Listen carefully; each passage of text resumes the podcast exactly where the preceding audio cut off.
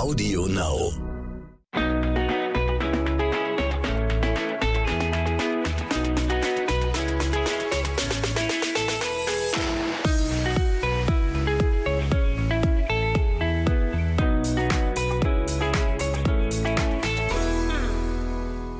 Hallo ihr Lieben, wir freuen uns, dass ihr wieder dabei seid bei unserem Podcast zwischen Windeln und Social Media. Hallo und heutiges Thema ist unsere Vergangenheit. Wie wurden wir erzogen? Wie wurden wir geprägt? Was haben wir gelernt? Und was möchten wir für den kleinen Jonah und was möchten wir für ihn auch nicht? Und da werden wir heute wirklich mal ähm, ein bisschen was von uns preisgeben von unserer Vergangenheit und Oh oh. oh, oh. genau und ähm, vorher einmal kurze Ankündigung. Wir haben natürlich wieder eine Alltagsanekdote. Yep, genau. Es ist nämlich etwas Unglaubliches beim Einkaufen passiert. Äh, nicht nur einmal, sogar ja schon öfter. Und äh, genau, was da passiert ist, das erzählen wir euch zum Ende des Podcasts. Ja. So, jetzt fangen wir erstmal an. Wie geht's dir, Marco? Ein Update von dir? So, deine Ja. Gesundheit? Also Update äh, ist, dass ich beim Krankenhaus war und ja diese Untersuchung hatte. Ähm, da wurde geguckt, ob dieses Röhrchen, was ich durch die Leber äh, gepiekst bekommen habe, ob das gut durchflossen wird. Ähm, die konnten nicht so viel sehen. Warum? Ich hatte zu viel Luft im Darm, Warum? weil ich um 10 Uhr noch was gegessen habe. Weil du gesagt hast, du hast Hunger? Aber es war nicht wirklich sicher, dass ich eine äh, Sonographie Und bekomme. dann hat Marco gedacht, gut, dann esse ich halt. Ja, ich habe um 10 was gegessen und um 15.30 Uhr hatte ich den Ja. Termin und äh, ja, irgendwie war da noch Luft im Darm und deswegen konnten sie nicht sehen. Aber äh, nicht War so schlimm. trotzdem alles gut soweit. Es war soweit alles gut. Äh, Sie konnten sehen, dass das Röhrchen durchflossen wird. Sie haben es aufgenommen. Und ähm, mir geht's täglich besser. Mhm. Ich schlafe sehr wenig, aber mache sehr viel Sport. Und essen kann ich gut. Das stimmt, Marco ist auf einmal wieder wie so ein Scheunendrescher. Der kriegt wieder alles vernichtet. Und dann sieht man auch wieder Markus super Gene. Der äh, vernichtet alles und setzt nichts an. Mit über 30 jetzt, ja, würde ich mal sagen. Ja, mach mich Richtig nicht gut. fertig jetzt Nee, hier. aber es ist, es ist doch voll gut. Stell dir mal vor, du würdest alles, was du isst, ansetzen direkt. Wow. okay, dann kommen wir zu unserem eigentlichen Thema und äh, jetzt wird's richtig spannend. Und du darfst anfangen, mein Schatz. Das ist nämlich jetzt äh, wirklich ähm, mal aus dem Nähkästchen geplaudert. Wie ist Jenny eigentlich aufgewachsen? Mutter, Vater, erzähl mal ein bisschen. Also ich bin ähm, damals hauptsächlich bei meiner Mutter groß geworden. Und äh, ja, weiß ich gar nicht. Geprägt von vielen Umzügen. Wir sind massiv oft umgezogen. Ich habe in Köln gelebt ein paar Jahre, dann wieder in Hamburg. Ähm, dadurch auch ein paar Schulwechsel gehabt. In der kind also, das war so frühe Kindheit, ne? Ich bin mit zwischen dem dritten und fünften, nee, dritten und achten Lebensjahr, glaube ich, habe ich in Köln gelebt. Ja, habe meinen Papa dann in der Zeit nicht so häufig gesehen. Der war manchmal da zum Besuch, aber mein Papa war am Anfang eher so ein Wochenend-Daddy, aber wie ist ja Also meistens. Eltern getrennt. Ist ja, genau, die Eltern, meine Eltern haben sich getrennt, schon als ich Baby war, glaube ich, soweit ich weiß. Und ähm, dann ist man ja meistens mal bei einem Elternteil und ist der andere Elternpart ist dann eher so ein Wochenend. Part. und ja, dann war ich bei meinem Papa halt meist irgendwie alle zwei Wochen am Wochenende. Das fand ich auch immer super cool. Ja, und sonst, ich weiß gar nicht, ich hab, äh, bin ja mehr oder weniger, bis ich zehn war, als Einzelkind groß geworden. Dann habe ich noch eine halb, noch zwei Halbgeschwister gekriegt. Genau, aber das war, und bei mir war das halt irgendwie so, dass ich mit meiner Mutter nicht so die besten Kontakt, also noch, nee, jetzt haben wir gar keinen Kontakt mehr, also wir haben uns nie gut verstanden irgendwie, äh, sind immer sehr viel aneinander geeckt, aus verschiedenen Gründen. Und das hat dann dazu geführt, dass ich mit 16 dann äh, zu meinem Papa gezogen bin und genau, und dann bei meinem Papa weiterhin groß geworden bin. Was, glaube ich, auch für mich ganz gut war, für mein Selbstbewusstsein, für so einige Dinge, weil ich früher so ein Kind war, was immer kein Selbstbewusstsein hatte und ähm, mich nie getraut habe, den Mund aufzumachen. Und dann bin ich zu meinem Papa gekommen und der hat mir dann, ja, mal gezeigt, wie das Leben so läuft und dass ich mal äh, mich auch trauen kann, in ein Geschäft zu gehen und etwas umzutauschen, wenn es mir nicht gefällt. Ja, so wie ich deinen Papa kenne, kann ich mir das auch sehr gut vorstellen. Oh ja, ich habe das gehasst ganz früher. Wenn ich was gekauft habe, ja, kaufen kann man immer gut und dann wollte ich umtauschen und ich hatte immer so Angst. Also da war ich jünger, ne? Wirklich, da war ich so, keine Ahnung, 12, 13 oder sowas und dachte, oh Gott, oh Gott, oh Gott. Aber das kenne ich auch. Man fühlt sich irgendwie immer wie so ein Verbrecher. Ja, so ein schlechter Mensch. Nur weil ich was umtauschen wollte. Ich habe auch so Schuhe einmal umgetauscht, die so leicht eingerissen waren. Ich habe mich gefühlt wie ein Verbrecher, obwohl das eigentlich mein gutes Recht ist. Ja, total. Ja, und dann hat mein Papa mir nochmal ein bisschen, äh, bisschen den Rücken gestärkt und gesagt, du, das ist dein Recht. Geh da hin. Mach das. genau. Nee, das ist so dieses Grobe. Ich meine, man kann jetzt auch lieb in die Vergangenheit gehen, aber so viel Zeit haben wir ja gar nicht in diesem Podcast immer. Deswegen werfe ich dir den Ball mal rüber und dann kannst du mal erzählen, wie das bei dir kurz war. Ja, fast ähnlich. Also tatsächlich sind meine Eltern auch getrennt. Ähm, mein Vater und meine Mutter haben sich getrennt, da war ich vielleicht ein Jahr alt oder so. Hm. Ich bin allerdings bei meinem Papa dann groß geworden. Also mein Papa ist der Part, der gesagt hat, so, ich gebe meinen Sohn nicht her, mhm. das ist mein Kind. Ähm, und hat sich durchgesetzt. Und dementsprechend bin ich dann bei meinem Papa groß geworden, der damals 21 Jahre alt war und mit 21 Jahren dann äh, alleinerziehender Papa war. Das möchte ich auch nochmal kurz in den Raum werfen. Mein Papa war bei meiner Geburt auch 21. ja, das haben wir, äh, das haben wir gemeinsam, plus die getrennten Eltern und so, das haben ja. wir auch gemeinsam. Da verbindet uns schon einiges. Und dass wir beide Papakinder sind. Absolut. Absolute Papakinder. genau. Und ähm, ja, dann bin ich halt bei meinem Vater äh, groß geworden, hatte aber auch nie so richtig Kontakt zu meiner Mutter. Also ähm, nicht so wie bei dir, dass du eher so negative Erfahrungen gesammelt hast mit deiner Mutter, sondern ich hatte eigentlich fast gar keine Erfahrung. So, also mhm. ich war vielleicht einmal im Jahr bei ihr so und hab dann aber ähm, ja nie irgendwie, weiß ich nicht, also ich habe sie nicht als Mutter wahrgenommen, sagen ja. wir mal so, sondern ich bin einfach bei meinem Papa groß geworden und dann meine Tante zum Beispiel war für mich, weil sie so viel auf mich aufgepasst hat, wenn mein Papa arbeiten musste, viel mehr Mama, so Muttersatz so, als meine eigene Mutter. Und aber ich hatte halt meinen Muttersatz. Meine Tante war immer für mich da und mhm. hat mich immer beschützt. Und ähm, genau, deswegen, äh, mein Papa hat sich auch immer sehr gut um mich gekümmert, hatte da eigentlich nicht groß was auszustehen. Ich muss dazu sagen, dass mein Vater sehr, sehr, sehr streng war früher. Also, wenn ich sage streng, dann next level streng. ähm, ich war aber auch ein richtiger Chaot, also wirklich, ähm, ja. Dazu können wir gleich nochmal oh, ein bisschen nee.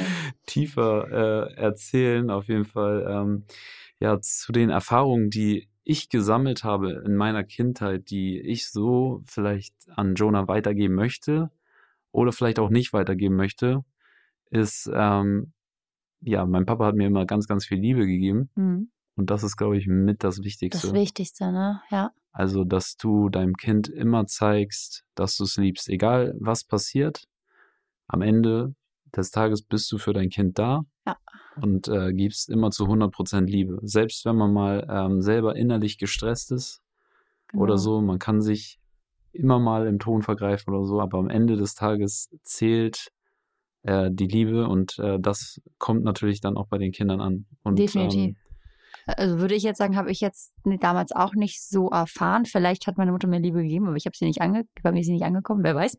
Ähm, Wow. Wer weiß. Äh, nee, aber jetzt, ist sie nicht angekommen. Was denn? Dann gab es irgendeine Störung in der Kommunikation, wer weiß. ähm, ja, auf jeden Fall äh, sehe ich es aber auch so, dass man ähm, sein Kind mehr überschütten sollte mit Liebe, als ähm, da zu wenig geben sollte. Ne? Das, klar, man soll die Kinder nicht drängen und zer zerdrücken, aber man kann nicht zu viel Liebe geben, sage ich mal. Nein und immer für das Kind da sein und ähm, ja. Also wie gesagt, die, mal, ne? die, die Strenge meine, meines Vaters hat natürlich auch dafür gesorgt, dass ich halt auch dann so teilweise ein bisschen Angst hatte. Mhm. So was eigentlich eher negativ ist. Aber man muss sagen halt, äh, mein Vater hat immer super viel mit mir gemacht. Wir waren immer auf dem Fußballplatz zusammen, haben Fußball gespielt oder sind Fahrrad gefahren, sind immer, haben gemeinsam Ausflüge gemacht, sind auch immer zu zweit in Urlaub geflogen und so. Ja. Er hat mich immer überall mit hingenommen. War gut. Und ähm, dementsprechend war das so, so auf der einen Seite so diese harte Hand, Ja. Aber auf der anderen Seite halt habe ich mit ihm noch gekuschelt, äh, da war ich 14, 15 und äh, weißt du so, also so dann äh, haben wir zusammen auf dem Sofa gekuschelt, einen Film geguckt so und ähm, da hat er mir halt immer noch sehr viel Liebe auch gegeben und noch heute ist es so, dass wenn ich meinen Papa anrufe, ähm, er sofort da ist halt, ne? Ja. Also als ich im Krankenhaus war, hat er jeden Tag angerufen, so halt, ne, auch. Und äh, genau, das ist ähm, deswegen einmal diese harte Hand und auf der anderen Seite hat er mir aber auch zum Glück immer gezeigt, äh, wie sehr er mich liebt und das war halt, ähm, genau. Ja, bei mir war das irgendwie dieses, mit, mit Sachen, die ich nicht darf oder Sachen, die mir verbietet, dann hat man mich immer nur mehr in solche Situationen gedrängt, dass ich dann das Gegenteil getan habe. Und das war dann das hinterher, mh, hm, sag ich mal, wo ich zu meinem Papa gekommen bin. Ich wäre dann zu meinem Vater gezogen. Und da war ich ja auch noch gut in der Pubertät drin, würde ich behaupten fast. Und äh, aber der hat das Ganze ein bisschen anders gehandelt. War vorher vielleicht echt nur so Wochenende und dann nicht so viel für mich da, aber dann, ja, mit, kriegt man mit 21 irgendwie dann ein Kind, ne? Ich, war ich geplant? Ich weiß es gar nicht. Ich glaube, ich war ein Wunschkind, aber wie gesagt, dann äh, mit 21 ist er trotzdem dann sehr, sehr jung und dann äh, will man vielleicht sein Leben auch noch irgendwie gerade mal auf die Reihe kriegen, ne, nach der Ausbildung oder sowas. Und dann war es wohl, glaube ich, auch echt schwierig. Aber jetzt so im Nachhinein ist er nach wie vor immer für mich da und äh, macht auch viel mit mir. Und dann können wir ja gleich mal zu unserem, äh, ja, zu unserer Jugend auch kommen, was da so passiert ist. Ja. Ich war nämlich so. Jenny als Teenager. Oh, Jetzt ja, bin ich, glaub, ich ja gespannt. Oh, herzlichen Glückwunsch, ne? Also ich sag mal, da ich so voll in diesem Sturkopf-Ding drin war, konntest du mir sagen, du darfst das nicht machen, das nicht machen. Und ich habe genau das Gegenteil gemacht. Ne? Also wenn es dann hieß, äh, ich darf nicht feiern, weil ich war halt mit 13, dann fing das so an, dass ich gesagt habe, hey, ja, meine ganzen Leute, die Clique, ne, alle gemeinsam wollen dann irgendwie draußen chillen und ja, dann mit 14 fing das an mit Alkohol. Bitte hört nicht zu und nehmt mich nicht als Vorbild. Ähm, naja, auf jeden Fall ging es halt so, dass ich dann auch mal gefragt habe, hey, darf ich mal mit äh, auf eine Hausparty? Ich weiß nicht, ob man das ja mit drei, ich meine, das ist ja so, ist ja kein Geheimnis, dass das sehr früh anfängt meistens, ne? Solche Partys oder sowas.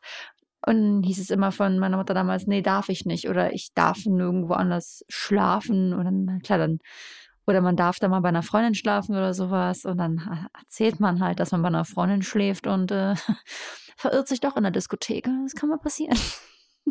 so mit 14. Hm. Und das war halt immer so dieses, äh, ich habe trotzdem, sage ich mal, viel gemacht. Ich war viel unterwegs.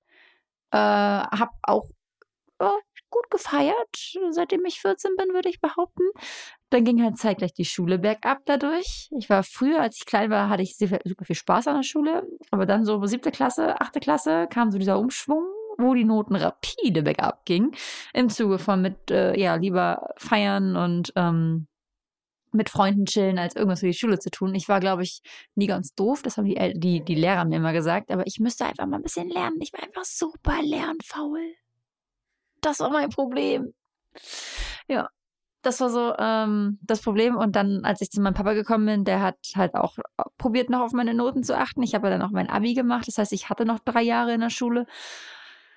Äh, und auch da hatte ich gar keinen Bock mehr auf Schule. Aber mein Papa hat immer gesagt, doch, du machst das jetzt. Habe dann Nachhilfe organisiert, hat sich mit mir zusammen hingesetzt, hat mit mir gelernt für Klausuren und äh, habe mich zum Beispiel aber auch machen lassen, was ich möchte in meiner Freizeit, so ungefähr. Mein Papa war immer so nach der Devise, okay, du willst feiern gehen, du gehst Alkohol trinken, du bist mit denen unterwegs, ist mir, sag ich mal, egal. Er meinte immer nur, ich möchte die Nummer haben von den Leuten, mit denen du unterwegs bist und wenn was ist, dann rufst du mich bitte an, mitten in der Nacht und ich hol dich ab. Das war immer dieses, ähm, dieser, dieser Pakt, den ich mit meinem Papa hatte. Also ich muss immer erzählen, was ich mache, wo ich bin, mit wem ich bin. Und dann ist okay. Weil ich glaube, das ist auch gar kein verkehrter Ansatz, weil auch wenn es, sage ich mal, nicht erlaubt ist, so früh Alkohol zu trinken, kannst du niemanden es, also verbieten, ja, aber wenn das Kind das möchte, dann macht es es heimlich. Jonah, nimm dir kein Beispiel an deiner Mutter ob du, ob, ob du immer besser warst in allen Dingen. Also dürfte er sich an beiden kein Beispiel nehmen, will ich mal bitte so in den Raum werfen. Also ich war auf jeden Fall besser, was äh, Alkohol betrifft. Dafür umso schlimmer, was die Schule betrifft. Na, ich saß da hinterher und dann kam so eine 5. Ja, okay, ist keine 6. Wow. Oder ich habe mich grundsätzlich darüber gefreut, wenn ich eine 3 in, in der Klausur hatte. Eine 3 war für mich schon so, irgendwann in der Oberstufe Ja. war das, ne? So 3, ja, 3 okay. Krass. 3 ist okay. Ja, also, das, ja, ich habe irgendwie von Zigaretten habe ich komplett die Finger gelassen. Ich auch. Ich war mal die Einzige, die am Raucher in der Raucher, also in der Raucherpause, in der Pause auf dem Schulhof, haben sich ja mal die ganzen Raucher getroffen zusammen. Und das war halt so mein halber Freundeskreis. Und dann dachte ich mir, ja gut, dann muss ich mitstehen mit den ganzen Rauchern. Aber ich habe nie angefangen. Ich weiß noch, damals war ich mit einer anderen da und wir waren die einzigen, die nie geraucht haben, alle anderen ja. Und wir standen immer nur daneben. Ja, bei mir war äh, Sport der Grund. Ähm, ich habe früher sehr, sehr viel Sport gemacht, also schon immer, jetzt ja auch noch. Ähm, mein Sport war damals Fußball und nebenbei habe ich halt so getanzt für mich. Und ähm, deswegen bin ich eigentlich nie auf die Idee gekommen, sowas in meinen Körper reinzulassen, so Mhm. halt, ne, weil ich wusste ja, dass es nicht gut ist für die Lunge. Ja. Negativbeispiel war mein Vater damals, der hat halt geraucht am Anfang, äh, wo ich noch klein war und ich habe das sehr negativ wahrgenommen. Aber voll gut, dass du das so negativ wahrnimmst, weil viele sagen, wir, haben ja auch den Anreiz anzufangen, weil die Eltern selber geraucht haben. und Aber das mein was Vater hat- Normales gesehen haben. Also soweit ich weiß, hat mein Vater damals aufgehört mit dem Rauchen, weil ich angefangen habe zu husten. Ach krass, Und dann hat er das als Grund gesehen. voll gut. Aber es war früher ja richtig normal, äh, dass alle geraucht haben, so die ganzen Erwachsenen. Also wir Stimmt. saßen damals bei meinem Vaters äh, Freunden und alle hatten eine Zigarette im Mund und der ganze Raum war schon lila, so voller Qualm so und dann ich als Kind dazwischen halt, ne? Oh, weißt du was? Mal passiert ist, wo ich klein war. Da stand eine Dose auf dem Tisch, eine Cola-Dose. Da war ich echt noch klein. Da war ich, glaube ich, acht oder neun. Und das war bei einer Gartenparty. Und man darf ja eigentlich als Kind keine Cola trinken. Und ich dachte so auf richtig heimlich, ich trinke die Cola. Und die Erwachsenen hatten das aber als Aschenbecher genutzt. Und ich hab Äh. einmal ange... Ich glaube, das war auch sowas, was mich fürs Leben geheilt hat. Seitdem fand ich Zigaretten so ekelhaft schon. Äh, Also ich... Oh, mir wird jetzt schon schlecht wieder, wenn ich drüber nachdenke. das ist echt widerlich. Oh. Ey Leute, wenn ihr das jetzt sehen würdet, sie wirkt sich hier fast ein. Ey, das hat mich geprägt für meine Kindheit. Wow. Beides. Du denkst, du trinkst Cola auf heimlich in der Dose und auf einmal setzt du an und es kommt auf einmal so ein Schwipp, da ist ja noch so ein Rest Cola drin gewesen und dann so ein Schwipp und dann merkst du von oh, das schüttelt mich. Oh, es ist eklig. So zurück zu deinen Leuten, die alle gemeinsam am Tisch saßen und geraucht haben. Mein Leute? Ja, deine Ver Verwandten, Familie, Freunde. Ja, also daraus, ähm, ich habe wohl angefangen Oh. zu husten, deswegen hat mein Vater aufgehört und genau, deswegen habe ich das eher sehr negativ wahrgenommen, dieses Rauchen, habe dann nie damit angefangen. Äh, Alkohol habe ich durch Sport auch nicht äh, wirklich angefangen. Mhm. Und man muss dazu sagen, wie gesagt, mein Vater war sehr streng. Und ähm, ich wusste, dass er es auch nicht mag, wenn ich irgendwie jetzt loslaufe und rauche oder trinke. So, dementsprechend habe ich das einfach gelassen. Äh, angefangen mit Feiern habe ich mit 17. So, da ging es dann irgendwie in die, also so jetzt clubmäßig, ne? Ja. So, es, ich war vorher schon auf so Hausparty unterwegs, aber das war nichts Großes. Also Ah, okay. Ja. so, ja. ne? Also immer nur kurz da, kurz Sit-in und dann wieder nach Hause. Mhm. Und mit 17 bin ich dann das erste Mal im Club gewesen und da hat mein Vater mich hingefahren und kurz nach 12 abgeholt, weil er gesagt hat, wenn du nach 12 äh, mir hier mit der Polizei nach Hause gefahren wirst, dann haben wir ein Problem. Deswegen hat er gesagt, ich hole dich immer gerne ab. Ja. Sag mir Bescheid, um 0 Uhr, ähm, kurz nach 0 Uhr bin ich da, komme um 0 Uhr raus und dann ähm, ja, fahre ich dich, äh, nehme ich dich mit nach Hause und das hat, haben wir dann ein bisschen so durchgezogen. Er hat auch dann meine Freunde immer mitgenommen. Voll gut. Ja, und ähm, das war so dieses ähm, Verantwortungsbewusste, was mein Vater auf jeden Fall äh, sehr stark hatte. Und dann irgendwann, kurz bevor ich 18 wurde, haben, hat er dann die Regel gelockert und hat gesagt, okay, kannst da bleiben, weil alle anderen halt, also ich war wirklich der Einzige, der aus dem Club rausgegangen ist und alle meine Freunde, die auch 17 waren, sind alle drin geblieben, so. Aber wenn da eine Razzia gekommen, hätte es böse Ärger gegeben. Ne? Ja, also du wirst ja mit der Polizei dann nach Hause gebracht oder mit auf die äh, Wache genommen. Wache genommen und dann darf äh, der Vater, mein Vater, mich schön abholen. Das, ja, wollten wir eigentlich gerne vermeiden oder mein Vater wollte das vermeiden, aber da war ich kurz davor, 18 zu werden und da hat er gesagt, ja, komm, ist egal. Gab es das da in den Clubs nicht mit diesen Elternzetteln? Weil bei, bei, mir war das so mit 16 durfte ich ja dann feiern gehen, also in manchen Clubs, weil dann gab es ja diese, diese Mutti-Zettel sein, auf denen, die du mhm. unterschreiben musst, dass ein 18-Jähriger dich mit reinnimmt und dann war das ja eigentlich meistens kein Thema, je nachdem, welcher Disco du warst. Ja, doch. Gab es da, glaube ich, schon. Ja, ne, absolut, je nachdem, welcher Club das ist. Aber genutzt hatte ich, hatten wir die gar nicht. Ah, okay. Also dann bin ich ja 18 geworden und mhm. dann war vorbei. Also dann war das Thema ja durch. Ähm, genau, und deswegen, also so Alkohol habe ich vielleicht mal ein paar Mischen getrunken, so. Also ich war nie so exzessiv, exzessiv im Trinken, weil ich äh, direkt das erste Glas gemerkt habe. Also ich, ein Glas Sekt hätte mich mhm. aus den Socken gehauen. ja, wenn man nicht trinkt, dann klar. Ja, und deswegen, ähm, ich war immer mehr fokussiert auf, auf Tanzen im Club ja. als auf Alkohol. Also so. mir war das irgendwie, ich habe also tatsächlich das letzte, ich habe wirklich viel gefeiert, auch mit 18 ging das dann nochmal, obwohl mit 18, immer wenn ich eine, eine, Beziehung hatte, war ich so ein bisschen ruhiger, aber wenn ich Single war, dann immer ab auf die Piste mit meinen ganzen Freunden und gefeiert und aber auch äh, Freitag, Samstag und wenn ein verlängertes Wochenende war, auch mal ein Sonntag dann, auch wenn Montag frei war, immer, immer on Tour gewesen, aber auch hauptsächlich dann ja immer getanzt und gefeiert und Party gemacht dann und klar immer was getrunken. Aber ich muss sagen, ich habe es nie so, also meistens nicht so übertrieben, dass man irgendwie im Krankenhaus landet oder sowas. Hört man ja leider auch immer mal wieder. Sowas gab es bei mir zum Glück nicht. Da konnte ich mich immer ganz gut kontrollieren. Ähm, genau, das war so ja. Und dann, genau, aber jetzt habe ich meinen Faden verloren, da ist er wieder. Mit 24 habe ich tatsächlich aufgehört mit Alkohol, weil ich dann auf, ja, ich habe mit, seitdem ich 24 bin, so gut wie kein Alkohol mehr getrunken. Natürlich immer mal wieder, wenn man, bei unserer Hochzeit habe ich das letzte Mal Alkohol getrunken. Das hört sich an wie so eine trockene Alkoholikerin. Nein, aber ich bin halt nicht mehr so krass mit dem Feiern gewesen, beziehungsweise dann kam dieses Sportthema so krass durch für mich wieder, dass ich so extrem mit Fitness angefangen habe, dass ich dann dachte, nee, dann versaue ich mir einmal alles mit Alkohol und habe dann aufgehört damit. Es war aber echt schwierig am Anfang dem Freundeskreis zu erklären, warum du nicht mehr trinkst. Oder anderen Leuten sozusagen, nee, ich trinke ja. nicht, weil. Aber da kommen wir ja ähm, eigentlich so ganz gut ähm, mit rüber zu dem Thema. Das hattest du ja ganz kurz angeschnitten, und zwar Verbote. Und ja, ähm, ja also für uns wichtig ist natürlich, wir lernen oder haben ja aus unseren Fehlern gelernt und versuchen natürlich das Beste an Jonah weiterzugeben auch. Ich denke mir zum Beispiel, hätte ich mal nicht so viel gefeiert, ne?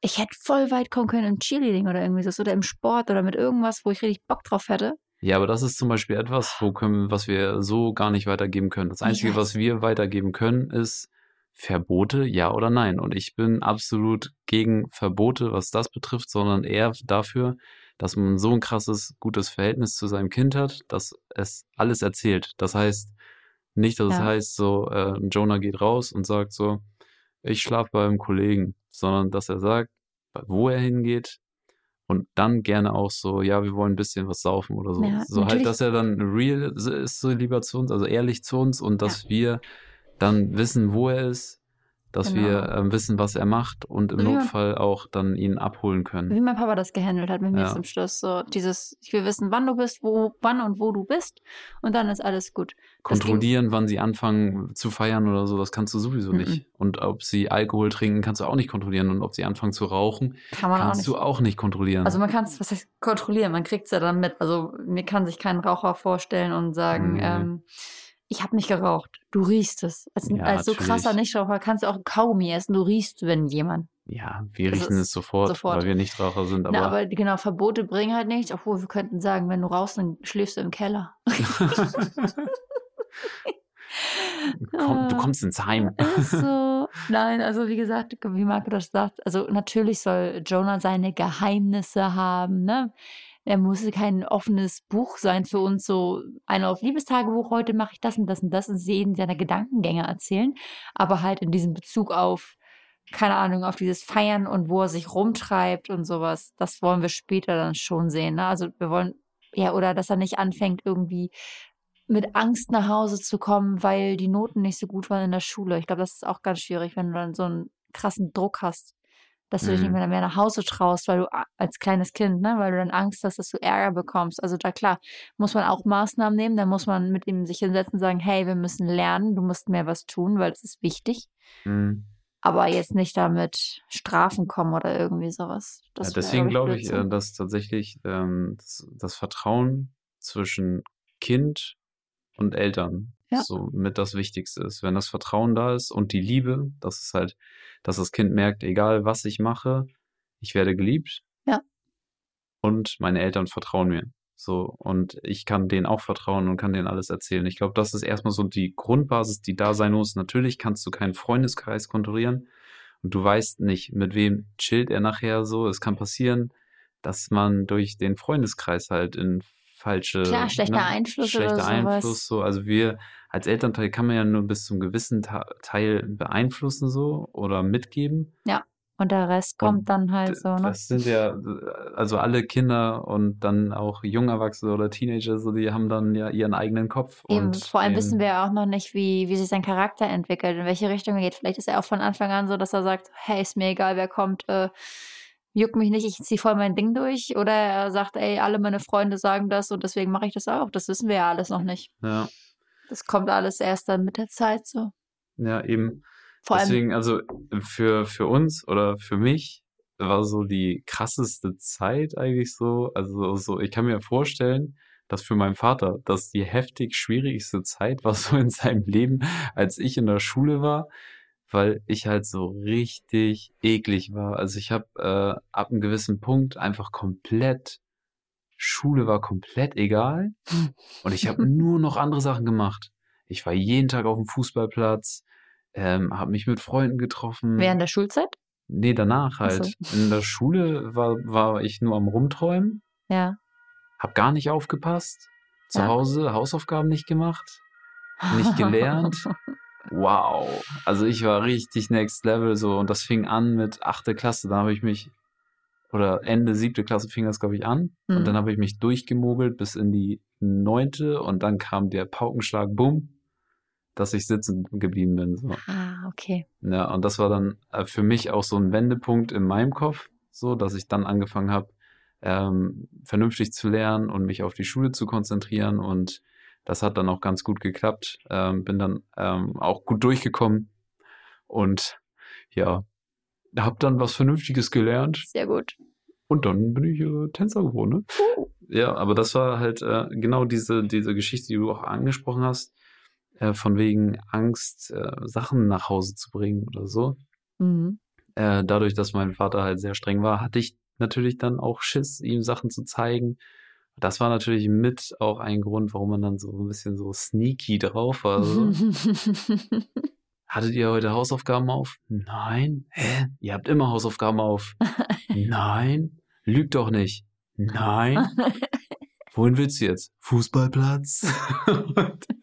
schon war ich wieder am Fußballspielen. ja, oh, krass. Ja, und am Ende äh, hat mein Vater das einfach dann nur noch in den Noten wahrgenommen. Also man kann als Kind wirklich ähm, Kannst alles das- verstecken. Du kannst alles verstecken und irgendwann kommt dann der Anruf vom Lehrer oder so und dann ist Mhm. es fast schon zu spät. Also deswegen ist, ist das echt ein schwieriges Thema. Also wie warst du denn so Das- jetzt? Du hast ja auch schon gesagt, so Schule warst du auch so ein bisschen so. mm, Ja, also ich sag mal so, äh, bei mir war das, ich hatte in der Grundschule hatte ich echt immer Spaß dran, habe super Noten bekommen, vierte Klasse fängt das ja an, bla bla bla. Und dann ging es aber los so mit äh, siebte, nee, aber in der achten, ich glaube in der achten musste ich die Schule wechseln. Ich war auf dem Gymnasium, da ging es dann rapide abwärts mit so vier, fünfen im Zeugnis und sowas. Das war in der achten.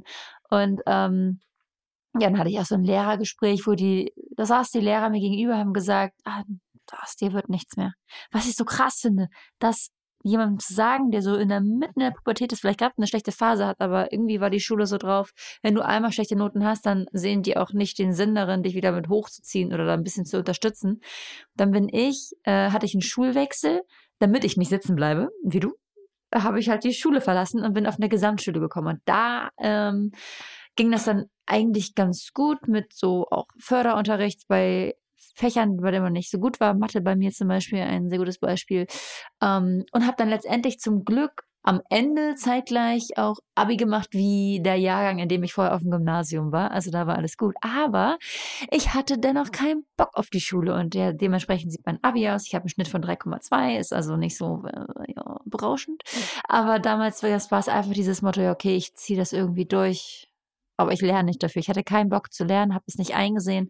Ich wurde auf doch ging so in Richtung Mobbing auch auf der auf der vorherigen Schule und da hat sich aber auf einmal neue Schule so alles gewendet. Da war ich dann ja, gut drauf und habe dann aber auch mit einer Freundin zusammen der gedacht, dass die Schule unser Laufsteg ist. Also, ey, das ist immer so Barbie oh Theresa unterwegs. Das war oh herrlich. Oh wir sind Gott. allen auf die Nerven gegangen und hatten so viel Spaß dabei. Ich glaube, wir hätten uns damals nicht gemocht. Oh, kann sein. oh, ich war echt kacke. ich habe mich gefühlt wie so ein Püppchen und äh, immer nur pink und Leo oh, und geil. Sowas mochte ich gar nicht geil. damals. Hi, hier ist in die Schule. Wir hatten immer nach, der, nach den Ferien immer unseren Auftritt. Haben wir das genannt. Und dann sind wir immer nach den Ferien immer mit High Heels durch die Schule getickert. Du Scheiße. Wo du so denkst, wow. Und dann aber auch zeigt gleich, so sag mal, so ein Freitag, dann bin ich auch gerne mal nur in Jogginghose zur Schule gelaufen, aber so komplett daneben. Aber das Schlimmste in der Schule war, ich hatte keinen Bock, so jetzt mal davon ab. Ähm, ich hatte keinen Bock mehr. Und das war so, kurz bevor ich 18 geworden bin, ging das los mit 17. Ich weiß nicht, welche Klasse ist das? Ist das die zehnte, die elfte, irgendwie sowas? Hatte ich keinen Bock mehr. Die elfte Klasse war das, glaube ich. Und ähm, dann bin ich halt öfter mal auch nicht zur Schule gegangen und dann konnte ich mich, dann hatten wir immer so ein gelbes Heft, wo wir ähm, Entschuldigungen reinschreiben mussten. Und ich habe dann immer geschrieben, Jennifer konnte nicht in die Schule gehen, hab aber nie mit einem, also man macht hier so Kürzel und dann schreibt man einfach, ich habe aber nur in der dritten Person über mich geschrieben, dass ich leider nicht konnte, weil ich Bauchschmerzen hatte, weil es mir nicht gut ging. Und habe dann einfach den Nachnamen runtergesetzt. Aber nie mit einem Kürzel vorne. Heißt, ich habe nicht gefälscht. Will man bitte sagen. Okay. Ich habe nicht gefälscht. Ich habe einfach du warst nur. aber auch sneaky unterwegs. Ja, natürlich, natürlich. Gewusst wow. wie, war. und, hab wow. dann, und hab dann. Also ganz knapp vor Urkundenfälschung hier. Aber es war ja keine Urkundenfälschung. Ich habe nie geschrieben, meine Tochter ja, oder mein. Gut, ich habe immer gut. nur geschrieben, Jennifer. Ich verurteile dich nicht. Danke. Und dann hatten wir so ein. es gab immer diese Schüler-Eltern-Lehrer-Gespräche, ja. Und dann saß ich da mit meinem Papa und meinem Tutor damals und dann ähm, fing er an und sagte, ja, Jennifer hat ja in diesem Halbjahr 65 entschuldigte Fehlstunden. Und mein Papa guckt, guckt mich an, guckt meinen Lehrer an. Also ich habe nichts entschuldigt. Wow. Oh, der hat mich so hops gehen lassen. Ey. Wow. Ich guck meinen Papa an in dem Moment, ich werde knallrot. Ich denke so, scheiße. Haben sie mich richtig hochgenommen. Aber mein Lehrer guckt mich an. Das war Mitte, es war Mitte Februar, da ähm, war dieses Gespräch und ich bin aber gerade 18 geworden zu dem Zeitpunkt und durfte mich somit selber entschuldigen. Und mein Lehrer damals, der war sowieso, sowieso so gechillt und der war immer, keine Ahnung, der entspannteste Dude auf Erden. Und dann guckt er mich an, guckt mein Vater an, sagt, ja, du bist gerade 18 geworden, ne? Ja, dann kann ich ja jetzt eh nichts mehr machen. und dann war die Sache geklärt und mein Papa auch nur so, ey, ist das dein Ernst? Wow. Ich so, hm, ja, hm. Das ist immer dieses, ja, ganz ehrlich, wer packt denn auch Erdkunde, nee, Geschichte in die Frühstunde? Hatte ich keinen Bock zu.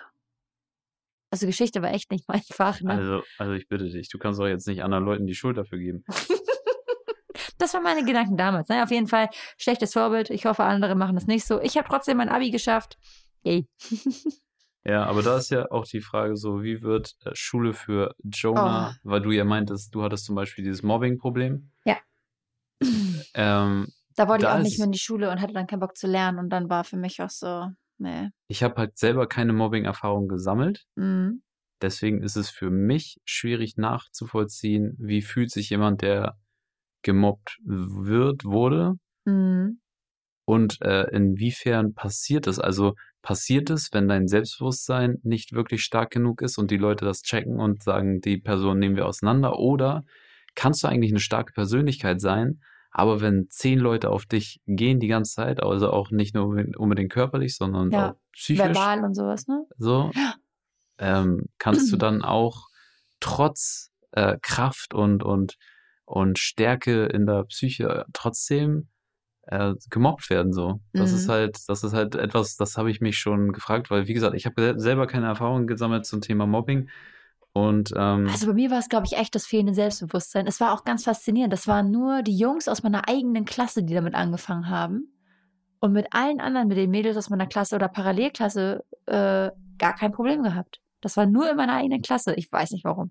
Ganz merkwürdig. Das war so, ich glaube, das war wirklich so dieses, dieses Picky. Weißt du, so jemanden rausnehmen, wo man merkt, der ist nicht ganz so, dem geht's nicht ganz so gut vielleicht oder der ist nicht ganz so, äh, weiß ich nicht, so schlagfertig in dem Moment. Und den nehmen wir uns dann raus und auf dem hacken wir dann rum wegen irgendwas. Ja. Ja, Jonah wird hier ähm, äh, nebenbei ein bisschen geschaukelt, weil der eigentlich so todmüde ist, aber er kämpft. Ja. Er hat momentan so eine Phase, wo er echt einfach nur am Kämpfen ist und nicht äh, wirklich schlafen möchte. Dann schläft er zehn Minuten. Man sieht in seinen Augen, die Augen sind wirklich so, so klein, dass man kaum die Pupille noch sieht. Und rot. Aber er Also, will, er will einfach wach bleiben.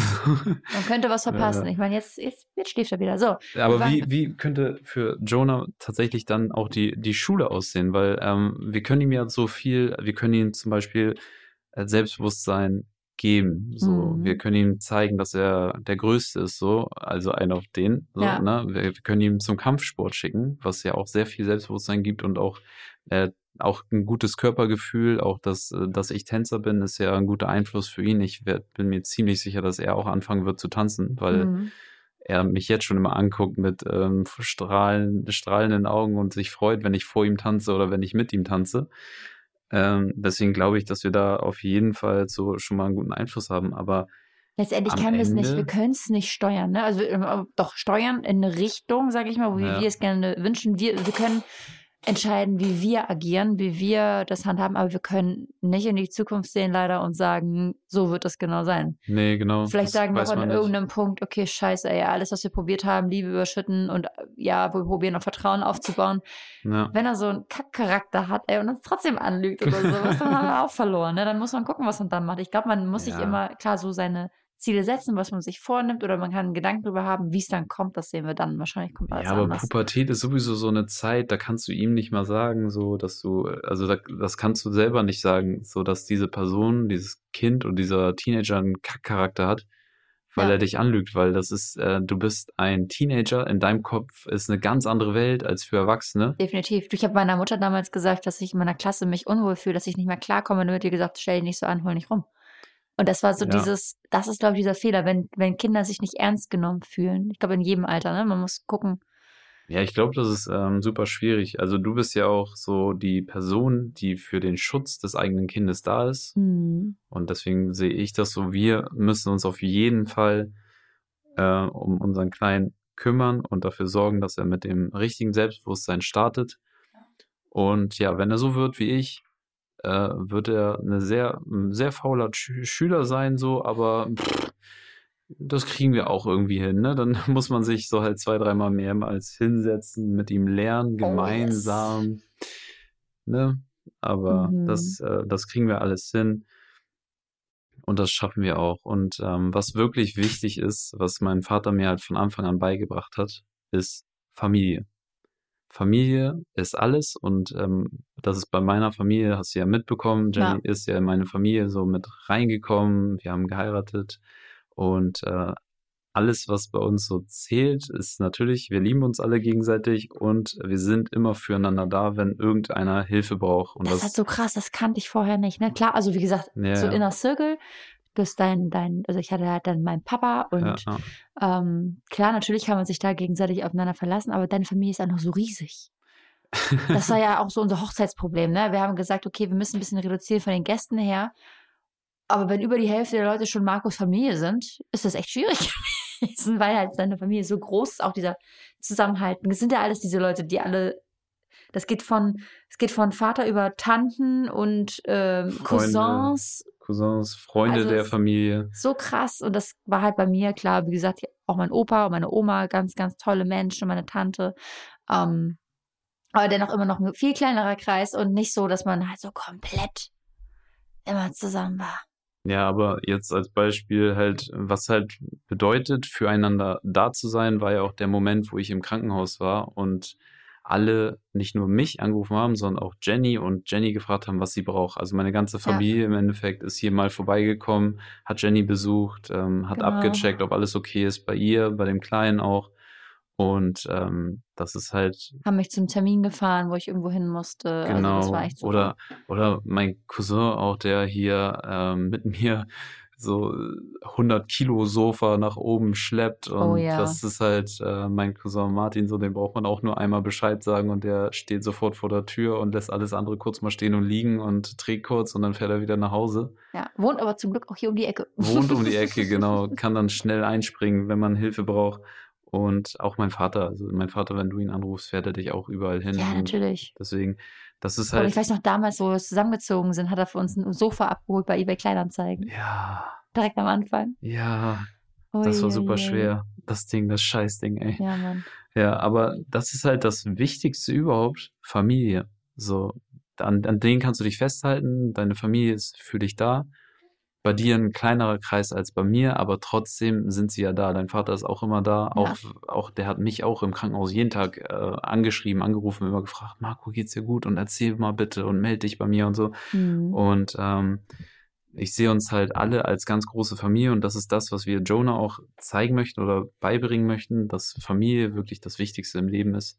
Ja, und auch wie gesagt, auch sehr enge Freunde sind auch sehr, sehr wichtig, ne? Und es gibt auch, auch es gibt auch, genau, es gibt halt auch Freunde, die zur Familie werden, ne? Also meine beste Freundin, die ist auch, die habe ich jetzt, seitdem ich, äh, die habe ich mit 17 haben wir uns kennengelernt, so. Und da ist es auch so, dass wir uns halt jetzt mittlerweile so ein bisschen auseinandergelebt haben, aber ich weiß, im, im Worst Case, wenn was ist, das war jetzt auch so diese Krankenhausgeschichte, die stand direkt, wir hatten wieder Wochen gefühlt nicht äh, Kontakt gehabt aber direkt an dem, in dem Moment, wo ich das gepostet hatte in der Story, dass du gerade im Krankenhaus bist oder so, die ist direkt hergefahren. Die war direkt hier ja. und hat gesagt, ey, wir, wir warten jetzt zusammen auf die Ergebnisse, was bei Marco rumkommt. Hat hier auch immer angerufen. Also wie gesagt, sie zähle ich halt auch zu eher so zu Familie, ne? Man, weil man weiß einfach, auch wenn man sich nicht sieht, man kann sich immer zu 100 Prozent aufeinander verlassen. Ja, absolut ja, Freunde, wie gesagt, gehören auch zur Familie und das ist halt dann am Ende auch das Wichtigste. Ja. Auch ihre Mama zum Beispiel. Das, ja. ist, das, ist so, da ist ihre Mama so meine Mama teilweise mit gewesen, weil man das einfach nicht anders kannte dann und dann, weil die das auch so gesehen haben, da ist auch Freundschaft dann Familie geworden hinterher. Ja, und das müssen wir Jonah einfach mitvermitteln, dass solche Werte am wichtigsten sind und dass man da ähm, am besten auch immer ehrlich ist zueinander und sowas probiert nicht kaputt zu machen, weil Genau, Familie braucht man immer. Genau, dann kommen wir nochmal ein kurzes Update zu Jonah, bevor wir. Der das, gerade hier unruhig wird. Bevor wir zu unserer äh, Anekdote kommen. Genau, Jonah wird gerade ein bisschen unruhig in seiner Wippe. Der hat bestimmt schon wieder Durst. Ja, die Milchbar ist eröffnet. ja, Ja, der Kleine trinkt momentan richtig viel. Aber also, er nimmt auch 200 Gramm die Woche zu im Moment. Ne? Also, er nimmt so viel hui, zu, hui. er wird so schnell größer. Jeden Tag gefühlt macht er irgendwas Neues. Also er jetzt greift, er führt sich die Sachen zum Mund und er beißt drauf schmatzen. rum. Er hat seit, seit zwei Tagen schmatzt er. Seit zwei Tagen schnalzt er rum. Ja, immer so. auch wenn er gerade getrunken hat. Ja, super lustig. Und ähm, ja, er lernt irgendwie jeden Tag was Neues. Er freut sich, also er ist sehr, sehr glücklich, würde ich sagen, sehr ja. oft. Freut sich sehr viel, freut sich gerne. Und ähm, wir freuen uns auch darüber, dass er nicht so krass fremdelt, weil Corona ist ja genau die Zeit eigentlich, wo so ein Baby halt niemanden so wirklich sieht und so. Aber wenn wir jetzt bei Opa sind oder so, für ihn Opa natürlich, ne? Ja. Ähm, dann ist er strahlend im ganzen Gesicht und ja, freut sich halt immer. Und das ist halt, ähm, ja, sonst geht's Jonah gut, ne? Also, Auf jeden Fall, ich würde auch sagen. Wir müssen halt nochmal zum Osteopathen mit ihm einmal. Ja, letztens so eine Schiefhaltung ein bisschen im Kopf gehabt. Ja, und, lag, und auch nochmal kontrollieren, weil sein, weil er so schnell gewachsen ist, ähm, lieber nochmal, lieber nochmal nachkontrollieren, ob alles gut ist. Und äh, dafür, da haben wir uns einen Termin geholt jetzt zum Ende des Monats nochmal beim Osteopathen. Aber sonst geht's Jonah super. Manchmal schreit er natürlich noch, aber er ist ja auch ein Baby, er kann noch nicht sprechen. Okay. Das ist alles gut, alles okay. Genau. Und jetzt? Und genau. Jetzt, jetzt erzählen wir. Ah. Mind-blowing. Was? Was da schon wieder passiert ist. Ja, Willst also. du erst anfangen oder soll ich ja, anfangen? ich fange mal an. Oh. Es ist absolut krank. Also diese Pandemie, äh, sind wir dahingestellt, ne? Dass man da auf, auf alles achtet, auf die Abstandregeln und hier und da. Ist okay. Ist wichtig. Okay. Aber, jetzt kommt Marco. Die Menschen werden halt einfach so komisch. Es ist teilweise ist es nicht mehr normal. Also irgendwie irgendein Druck, den die dann im Kopf haben oder keine Ahnung was. Also es war ein älterer Mann. Ich habe den Mindestabstand eingehalten und stand irgendwie gefühlt noch mal 20 Zentimeter vor der Linie. Also ich Im bin Supermarkt. nicht im Supermarkt, genau. So 20 Zentimeter noch mal vor der Linie. Also sogar noch ein Stück weiter weg. Und der Opa, der hinter mir stand, er hat mich nett darauf hingewiesen, dass ich doch bitte ein paar Schritte nach vorne gehe. Ich gucke ihn an, ich so, alles klar. Ich war sehr freundlich, habe diese Tippelschritte gemacht, extra auch als Tippelschritte, damit er sieht, dass es nur Tippelschritte waren. 20 Zentimeter im Höchstfall.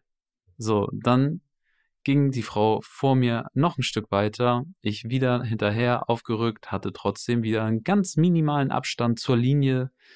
Hat er mich wieder darauf hingewiesen, dass ich doch bitte wieder aufrücke.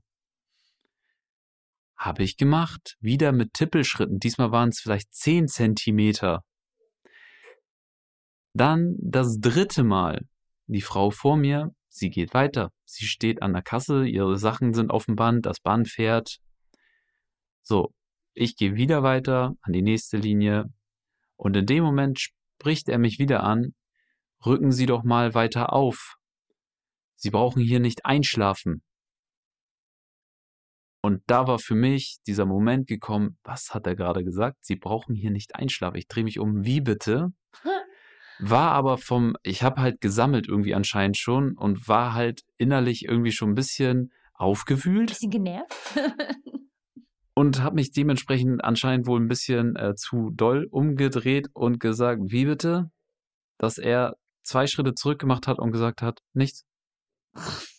So, dieser Mann, dieser ältere Mann, der war gefühlt, ich schätze ihn auf über 80, das heißt, ähm, ja. Ich habe ihn nochmal nett dann darauf hingewiesen, dass er doch bitte nächstes Mal höflicher äh, darauf hinweisen kann, wenn er ein Problem hat und nicht so unhöflich mit mir sprechen muss. Guter Herr, habe ich gesagt dann noch. Ja, bei mir war das. Und ich bin aber innerlich war ich echt am äh, explodieren. auf 180, weil ich dachte so, was soll das? Ist der Typ nur auf dieser Welt, um jüngere Leute zu nerven? So, hat er so viel Frust in seinem Leben, dass ihn diese 10 Zentimeter jucken? Ich habe keine Ahnung. Wir hatten das ja, das andere war nämlich dann, erstmal kam Marco nach Hause und meinte, ich hasse Menschen, ich will nicht mehr. Das ist immer meine Aussage, wenn ich so eine Situation habe. Oh, Alter, ich hasse Menschen. Leute, kennt ihr das so? Ich hasse Menschen. super lustig. Nee, und bei mir war das Problem, wir waren in einem anderen Supermarkt an einem Tag und da war es super voll. Und ähm, es waren tatsächlich zehn Kassen geöffnet. Aber kennt ihr das, wenn, wenn man sieht, also das sieht nicht jeder, aber viele Menschen sehen es vielleicht doch, da sind zehn Kassen und drei Schlangen sind super voll. Aber alle Leute stellen sich an diese super vollen Schlangen an. Und dann hinter den Regalen waren halt die kurzen Schlangen, wo, wo so wie nichts los war. Und ich mit einem jammernden Baby im Kinderwagen, äh, im Kinderwagen, im, im Einkaufswagen dachte so, ey, komm, lass mal schnell da durchflitzen. Und bin dann auch an der Person vorbei und die hat sich so aufgeregt darüber. Muss das sein hier? Und ich guck sie nur an und denk so, äh, Entschuldigung, was ist denn jetzt das Problem? So ein auf den, weil ich an ihr vorbeigehuscht bin. Aber wenn man die Leute irgendwie probiert mal anzusprechen, dass sie mal zur nächsten Kasse gehen, dann werden die auch piesig. Dann hat die sich darüber aufgeregt, dass ich. Oh? Jonah trinkt gerade und hat sich gerade kurz verschluckt. Hat und wieder dann, Vollgas. und hat sich dann darüber aufgeregt, dass ich da vorbei wollte und an die leere Kasse gegangen bin. Aber das war mir dann auch egal. Ich habe dann einfach da irgendwie mich durchgeschlängelt und bin dann an die Kasse ran. Also, Aber dieses System verstehe ich halt auch nicht. Durch den Mindestabstand sind meistens die Schlangen natürlich viel, viel länger als normal. hm. Und die stellen sich alle an eine Kasse an. Und ich Ja. denke mir so, hey, es sind doch vier Kassen auf. ja, mindestens. Zu dem Zeit, da waren wirklich, da waren mindestens acht Kassen geöffnet, als ich da war. Und Marco hat dann Jonah genommen und ist schon immer mit ihm Ja, rausgegangen. Weil er, äh, wenn ich ihn rumtrage und mit ihm gehe, dann ist er halt ruhig und er wollte halt einfach nicht mehr im Einkaufswagen da rumgeschoben werden. So, er, Wir hatten halt den Maxi Cosi in den Einkaufswagen gestellt. ja, und dann habe ich ihn einfach rumgetragen und dann war alles gut. Ja, das sind unsere Ich hasse Menschen-Situationen. Also wir haben viele tolle Freunde, aber Menschen manchmal. Ja, nee, auf jeden Fall vielen, vielen Dank, Leute, dass ihr wieder reingehört habt. Und wir freuen uns, wenn ihr auch beim nächsten Mal dabei seid. Und es wird demnächst auch eine richtig coole Folge kommen mit jemand Besonderen. Ähm, genau, ein paar Specials. paar Specials kommen. Das wird richtig cool. Und wir hoffen, ihr seid dann auch wieder dabei beim nächsten Mal, wenn es heißt Jenny und Marco zwischen, Windeln und Social Media. Audio